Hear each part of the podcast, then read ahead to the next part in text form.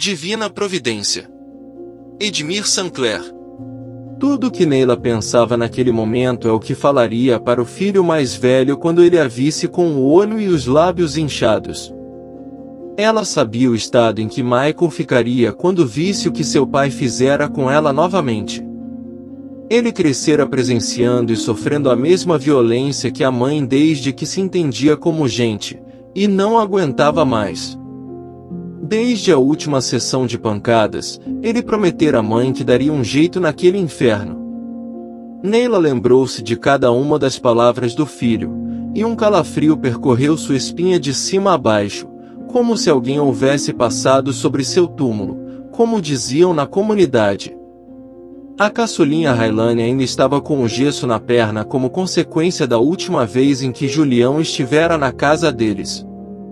Ele vinha e ia embora quando bem entendia, sem dar satisfação sobre o tempo que passara ausente.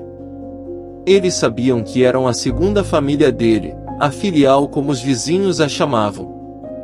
Mas, agia como se tudo aquilo fosse a coisa mais normal do mundo. Quando voltava era sempre a mesma história. Gastava todo o dinheiro que encontrava, dormia quase o tempo inteiro e quando estava acordado bebia até começar a implicar com quem estivesse ao seu alcance, mas só em casa. Na rua era um frouxo. Era o segundo mês de Maicon como caixa de supermercado o segundo salário que recebia. O primeiro terminara nas mãos do pai, que achou e confiscou a quantia revirando as coisas da mãe. Neila passou o dia inteiro sendo consumida pelo medo do que aconteceria quando o filho chegasse, visse Julião dormindo no quarto e os machucados em seu rosto. Maicon e a mãe tinham uma relação de amor e confiança profundos. Desde que a irmãzinha nascera, Maicon nunca mais havia se envolvido com o submundo que os rodeava. Tinha voltado aos estudos e desde então ajudava a mãe a sustentar a casa. Pagava integralmente a creche em que Railane passava os dias enquanto a mãe trabalhava como diarista em casas particulares. Quando a noite chegou, Neila deu graças a Deus quando Julião acordou, tomou banho e saiu sem falar nada. Ela teria tempo para tentar acalmar o filho e evitar uma tragédia doméstica. Quando Michael chegou e viu o rosto da mãe, fechou as mãos e socou a própria cabeça com força. Neila o envolveu num abraço e ambos choraram juntos. Não falaram nada. Michael tirou a mochila das costas, colocou no sofá rasgado, deu um beijo no rosto da mãe e saiu sem dar-lhe o dinheiro do salário. Dessa vez, aquele dinheiro teria outro destino.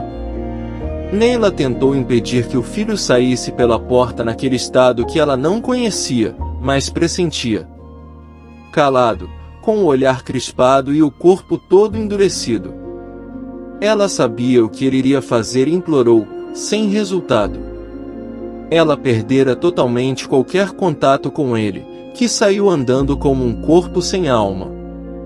Maicon rodou por todo o complexo do alemão procurando os conhecidos dos tempos em que fora aviãozinho e fogueteiro do tráfico. Precisava de uma arma, qualquer uma, a qualquer preço dentro do dinheiro do salário, que não era muito.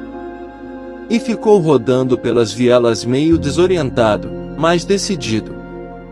Em casa, tudo que Neila podia fazer era rezar, pedir, implorar, prometer e buscar no fundo de sua fé alguma providência que os livrasse da tragédia anunciada. Ela rezou com toda a fé que sempre tivera desde muito pequena, acendeu uma vela e ficou ajoelhada durante as quatro horas em que Maicon ficou fora.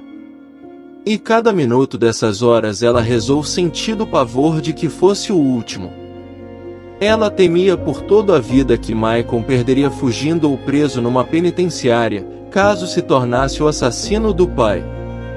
Nem a pancada na porta, anunciando a volta de Julião, bêbado, atirou de sua concentração santa.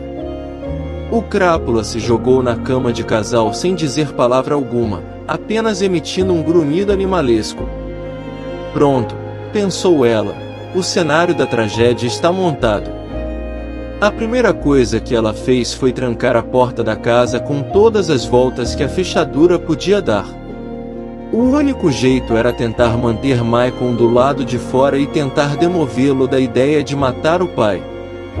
Ela guardou as chaves nos seios e voltou a concentrar-se em suas orações e promessas.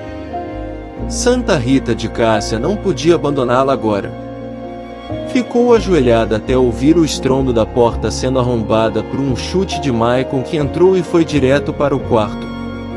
Neila o interceptou na porta e quando os dois olharam para a cama viram o improvável. Julião jazia morto, com a boca e os olhos arregalados, quase fora das órbitas, com a expressão aterrorizada como se sua última visão houvesse lhe arrancado a vida.